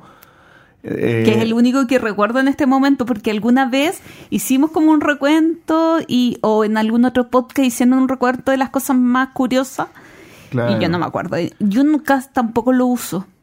Claro, porque aparte mu- hay muchas que son, por ejemplo, el que jugamos en Lisboa, el último en, ir a Portugal. Yo Eh, voy a partir y- jugando eh, Lisboa. Siempre, po, porque en el fondo, ¿cuántas veces va a cambiar, en, sobre todo en nosotros, eh, que el último de Portugal? No, no va a cambiar. Entonces, claro, o sea, yo creo que es una, una cosa que se agrega para darle un contexto, una, una entretención adicional al manual, pero no creo que lo hagan con la intención de que sea una regla. Sí, no, igual para mí en, en el bar encuentro, eh, tú así causa mucha Buena, buena impresión. buena impresión, especialmente a la gente que no juega. Es como, ¡Oh! y existe esto. Y yo antes usaba una botella, eh, una aplicación que era la botella. Pero eso es para darse besos, pues, Gloria. Sí, pero es que depende de quién salía. Está no, bien. no, no pasa nada. Ya. Carlos Marcelini nos pregunta, ¿su juego de creación chilena favorito? Ya. Eh, ¿Lo decimos juntos? Uno, dos, tres. Corruptia. Muy Muy bien, muy bien.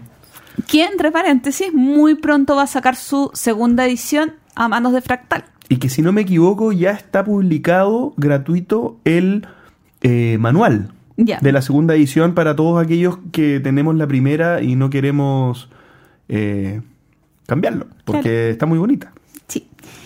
Gonzalo Muñoz nos pregunta, ¿vienen a Geek Out Fest 5.0? ¿Vamos o no vamos? Oye, a, a mí me encantaría ir a Geek Out, pero eh, se me complica mucho. De hecho, hay que yo voy a confesarlo, antes que Gonzalo pusiera la pregunta, yo había estado cotizando pasajes a Buenos Aires. Eh, Geek Out este año se hace dos días. Eh, ay, se me olvidó la fecha, creo que es 22 y 23 de junio. Y, y- y- y lo he estado pensando, pero en mi situación no laboral no debo hacerlo. Me encantaría y, y puedo, o sea, puedo, me encantaría, pero no debo. ¿Qué fecha es? 22 y 23 de junio, si no me equivoco. Podría ser, ¿ah? Podríamos ir. JP, no me estoy tentando, me estoy tentando. Ya, si tú dices que va, va, vamos. Lo que pasa es que aparte acabo de ir a Buenos Aires por trabajo y no alcancé a conocer nada. po. Yo había ido antes, pero, pero no, no conozco tanto, entonces sería bueno tal vez ir para, para pasear un ratito. De hecho, incluso eh, revisé estos vuelos sin equipaje, porque total son dos días. ¿Para qué, para Mm. qué necesito equipaje? Y no, no sé. eh, me encantaría ir a Geek Out. Lo pasé excelente el año pasado. Eh, tengo grandes amigos, entre esos Gonzalo ya, y... pero mm, se ve complicado. Ya. Ernest Jaramillo nos pregunta, ¿han tenido algún accidente con sus juegos de mesa? Un vaso de bebida o palta en las cartas. Me imagino que es chileno porque por poner palta en las cartas. O puede ser argentino también, ¿o no? No, eh, nosotros somos los más cargados a la palta que no le decimos aguacate. Ah, ya, pero los argentinos le dicen palta. Sí. Me ha pasado, absolutamente. Cosas terribles. Me acuerdo hace unos años atrás, deben ser unos seis años atrás, que estábamos jugando Dominion, Intriga. Y había un amigo con su novia que estaban eh, an- justo antes de ser novios. Estaban en el periodo del flirteo, digamos. Y no estaban muy, muy, eh, ¿cómo se llama? No, no hacían mucho caso, digamos, de las normativas mínimas de seguridad para, para jugar al juego. Entonces estábamos, me, me acuerdo, estábamos tomando en ese momento el, el trago nacional nuestro, que es la piscola, em, que vendría a ser como un Fernet con Coca-Cola en Argentina, o como el tequila en México, o qué sé yo, o caipiriña en Brasil. O el zumbaque de, de Kazajistán. No, mentira, no, no es eso. Y estaban ellos muy coquetos y de repente, después de muchas advertencias de mi parte, se les va a caer eso, se les va a caer eso, se les cayó. Y todo el vaso de piscola se derramó sobre todo el juego ya que ya llevábamos casi, estábamos terminando. Entonces todas las cartas del Dominion estaban ya en la mesa. Fun- ¿Enfundadas? ¿Ah? ¿Enfundadas? eh, enfundadas. Pero no importa, porque todo el, el líquido se metió dentro de los sobres y fue un desastre. Tratando de secar las cartas, al final eh, me dio la sensación de que estaba tan destruido el juego que lo regalé. Lo- o sea, di- lo dije, oye, esto lo voy a votar. Sí, no lo iba a votar, pero era como, como diciendo para que me lo aceptaran también, porque no me lo iban a aceptar. Eh, así que lo regalé. No, me, me da pena recordarlo. ¿A ti te ha pasado algo? Oye, a mí me dio pena tu historia. ¿Sabes qué? A ver, alguna vez me ha pasado otras cosas, pero Super Rhino ha tenido muy mala suerte. Ah, verdad. Porque primero mi Super Rhino eh, normal, que una vez, eh, bueno, o varias veces con algunas copitas de Let Harvest, a una amiga se le cayó y, y- y mató a mi Super Rhino. Mm. Y otra vez el Super Rhino Super Battle, el día que lo estrené, mi amiguito personal, Axel, le botó un vaso de cerveza que ni siquiera era su vaso de cerveza. Así que Super Rhino ha tenido super tragedias. Recuerdo alguna otra vez una bebida, pero sabes que yo no, no, no soy tan maniática de esas Ay, que espero que no sea tan magnética de esas cosas. No sé, las manos con grasa no me, no me preocupan, pero eh, Super Rhino es algo especial para mí y que sufra accidentes me, me rompe el corazón. Siguiente pregunta. Esta es más larga. César Troncoso nos dice: Hay un Kickstarter de Space Invader por su eh, aniversario número 40. Y Hasbro sacará un Monopoly Avenger. No tenía idea que iba a sacar un Monopoly Avenger. ¿Qué opiniones les merecen que saquen juegos de mesa basados en películas y videojuegos? ¿Basta con que sean regulares para eh, ya que van dirigidos a público masivo o igualmente deben cumplir con el nivel al que estamos acostumbrados? Por cierto, también está atrasado en nuestros capítulos. Muy importante decirlo. Eh, no, a mí me parece bien, me parece bien, porque en el fondo son, son estrategias que, que lo que buscan es eh, llegar a un público más amplio de juegos de mesa. También eh, hay casos en los que el juego de mesa, por ejemplo, de un videojuego que sea muy famoso, sirve para atraer nueva gente al hobby. Digamos, gente que tal vez no conoce, digamos, y, es fanático de una franquicia que tiene todo de esa franquicia. Aparte del videojuego se compra tazones, polerones o poleras o, o qué sé yo, figuritas y cosas. Y si sale el juego de mesa muy probablemente lo van a hacer también. Eh, cosa que pasó con, por ejemplo, este de, de, League of Legends, el Mex vs. Minions, que claro, eh, eh, no, no buscaba eso probablemente, pero, pero sí lo logró. Eh, no, bien me parece. Ojalá sean juegos buenos, digamos. El de Monopoly Avengers muy probablemente no sea algo muy distinto a Monopoly. Pero el del Space Invaders, eh, mm, ojalá sea un, buen juego. Eh, tiene riesgos también. Tiene riesgo que tal vez gente que, que cree que va a tener una, una experiencia similar a la que brinda el videojuego y muchas veces son cosas nada que ver. O sea, es como pensar que, no sé, puede haber un ejemplo que se me venga a la cabeza. El Carcassonne Star Wars, por ejemplo, eh, no es Star Wars, pues es un Carcassonne. No, no tiene ni- no, no es temático, o sea, no, estaba, estaba pensando si lo había jugado. pero- no, no, no te va a, a generar ninguna emoción de Star Wars jugar Carcassonne Star Wars. Entonces, eh, hay que tener ojo nomás con las cosas que se recomiendan y con no generar desilusiones cuando el objetivo es apertura de, de público y no, no replicar una, una emoción, digo. Sí, yo la verdad es que eh, espero que sean juegos decentes. O sea, que la, que la experiencia que tenga el jugador sea buena. Eh, pero estaba pensando, se me olvidó cómo se llama. eh, eh, ah, Riz. El Riz Legacy, que dicen que es de los mejores. Ujú. Ah, como, cómo se mezclan dos cositas. Bueno, en fin. Oye, relacionado con esta pregunta y lo que conversamos eh, la semana pasada, que nos, perdón, el capítulo pasado, que nos preguntaban sobre series de televisión eh, que tuvieran inspiración en juego, Carlos Meneses nos, nos hace el comentario que, eh, que muchas de estas series no estaban realmente basadas, o sea, de estos juegos no estaban realmente basados en series, sino en literatura. Entonces que en realidad eh, eh, eh, se daba, o en cómic, que se daba como el caso de, de que en realidad, ¿qué, qué viene primero? ¿Qué- ¿De qué fue basado primero? Ya. Volvamos acá, mejor. Cuando hicieron un concurso de historias y memes. Alejandro Ah, Guerrero. perdón, Alejandro Guerrero.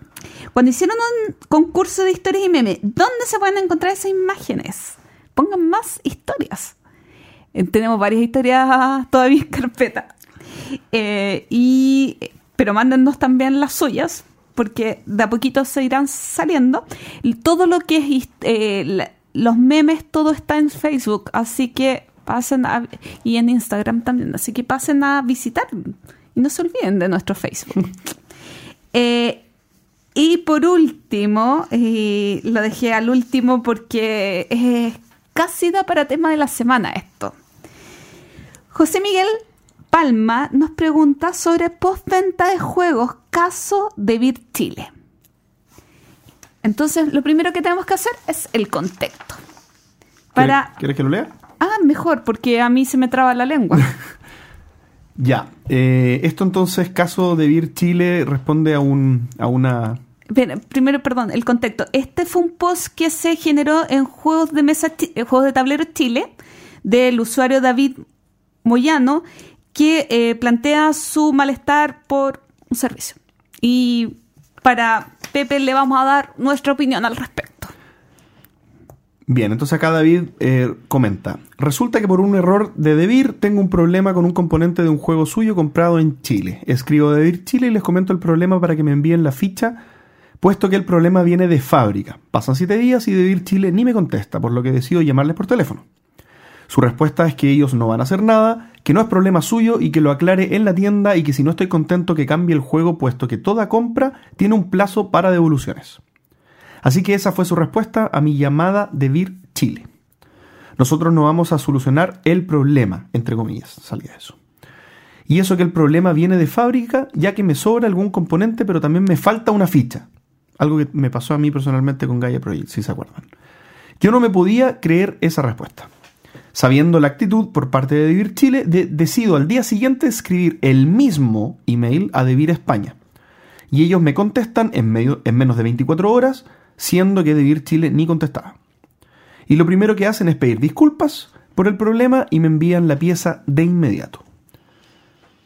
Nos dice David, para finalizar, que cree que los chilenos se merecen que Vivir Chile tenga el mismo trato con las personas que tienen de Vivir España y ojalá se aprenda de estas cosas. ¿Opiniones?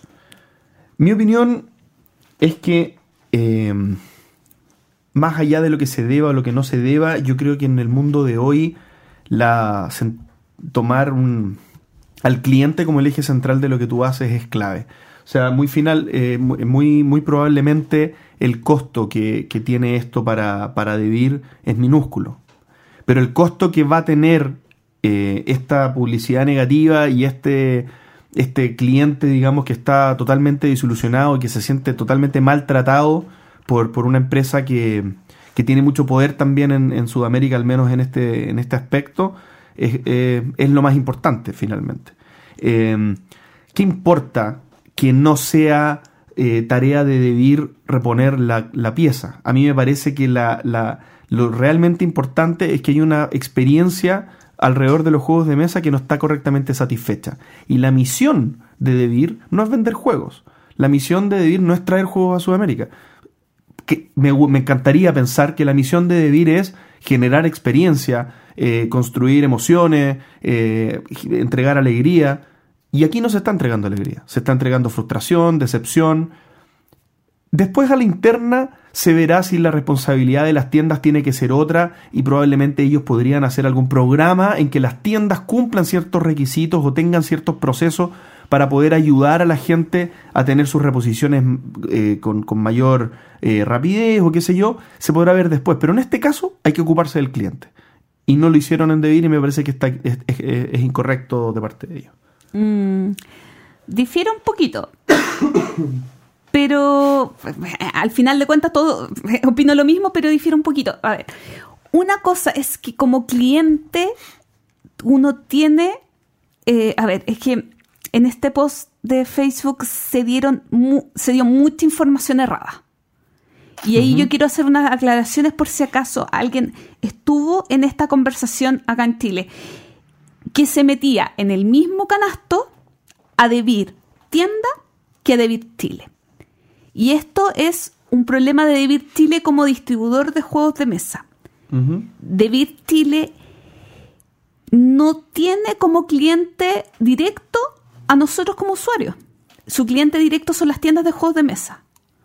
Por lo tanto, de legalidad y para eh, servicio de consumidor, nuestro reclamo debería ir hacia la tienda y la tienda derivarlo de Virchile. Tratemos, creo yo, de no saltar los conductos regulares. Ahora, eh, eso por una parte, pero por otra, considero impresentable la respuesta que le dio de Vir Chile a esta persona. O sea, bajo ninguna circunstancia tú podrías dar esa respuesta. Porque va en contra de todo lo que dices que deberías hacer, que es fomentar el hobby. Eh, yo soy amante de los conductos regulares. A, mí me pasó, por ejemplo, con el, el Oso Park, que, me vinieron, como cuatro o cinco placas malas, que yo lo compré en Dracotienda. Le escribí a Dracotienda, oye, eh, ¿lo veo yo con maldito o, o lo ves tú? No, lo veo yo. Porque es la tienda la responsable. Se puede demorar más y todo lo que quieras, pero ese es el conducto del reclamo y saltando los conductores reclamos hacen que las cosas igual eh, no, no, comiencen a funcionar. La respuesta es impresentable. Eh, eh, insisto en eso. Pero también tratemos de informarnos en cómo se cómo, cómo es el proceder de, de las situaciones.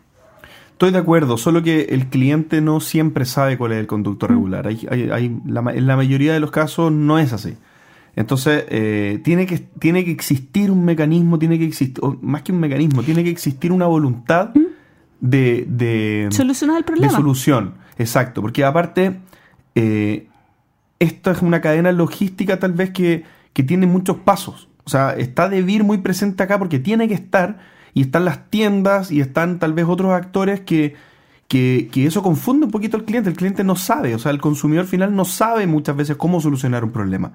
Y, en el fondo eh, esperaría que en cualquier parte donde el cliente acuda de esta cadena va a haber voluntad de, ayuda, va a haber voluntad de solución.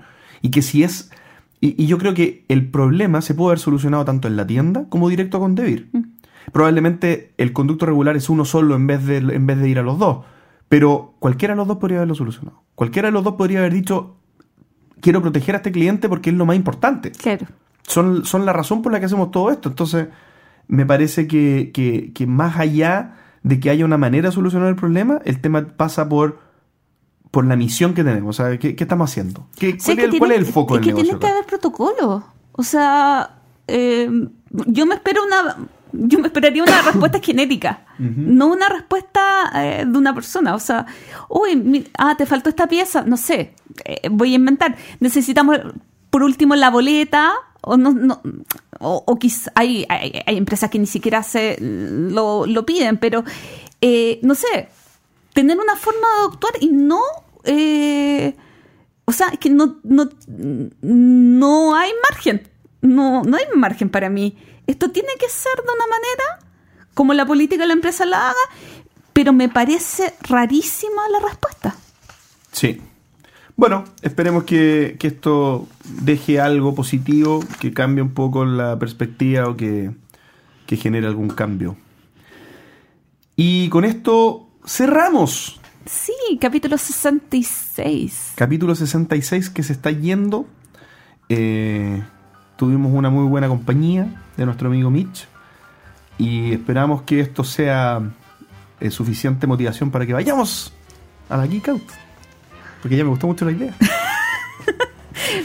¿Se acuerdan de Hop el 2018 que no quería ir a ninguna parte? ¿Quién le pasó el 2019 que quiere ir a todos lados? Yo nunca dije, al menos en micrófono, que no, que no me gustara ir a partes. ¿ah? No, no, sí me gusta. Lo que pasa es que tengo poco tiempo. Pero ahora estoy aprendiendo a hacerme más tiempo para las cosas que son, son realmente importantes. Y tomo también la palabra de Mitch que nos dijo que, que viajar tenía mucho crecimiento en torno a, en lo personal y al hobby también. Eh, nada, pues, estamos terminando el capítulo y muy agradecidos de, la sintonía. No sé, Gloria, si tú quieres agregar algo. No, estoy muy feliz, solamente eso. Perfecto. Así que nada, muchas gracias por haber estado de nuevo con nosotros. Hasta la próxima. Chaito. Gracias por escuchar el entreturno. Y recuerden, envíenos sugerencias de historias relacionadas con sus vidas lúdicas. Pueden ser de terror, tragedia, graciosas o hasta de traición. Recuerden también escribirnos para participar en nuestra sección El Entreturno Responde. ¿Y ustedes? ¿Creen que debieran premiar más a los diseñadores? Envíenos sus comentarios al correo elentreturno.gmail.com. Además, envíenos preguntas o temas que quieran que conversemos en el programa. Síganos en Facebook, en Twitter, en Instagram y suscríbanse a nuestro canal de YouTube. Escúchanos en dos semanas más en nuestro próximo capítulo de El Entreturno. Gracias de nuevo y hasta la próxima. Amigos chilenos, les tengo terribles noticias. Uruguay está perdido. Mandamos nuestras tropas al este a tratar de contener lo más que podamos la invasión. Escapen, escapen por sus vidas. Saltan mucho estos canguros.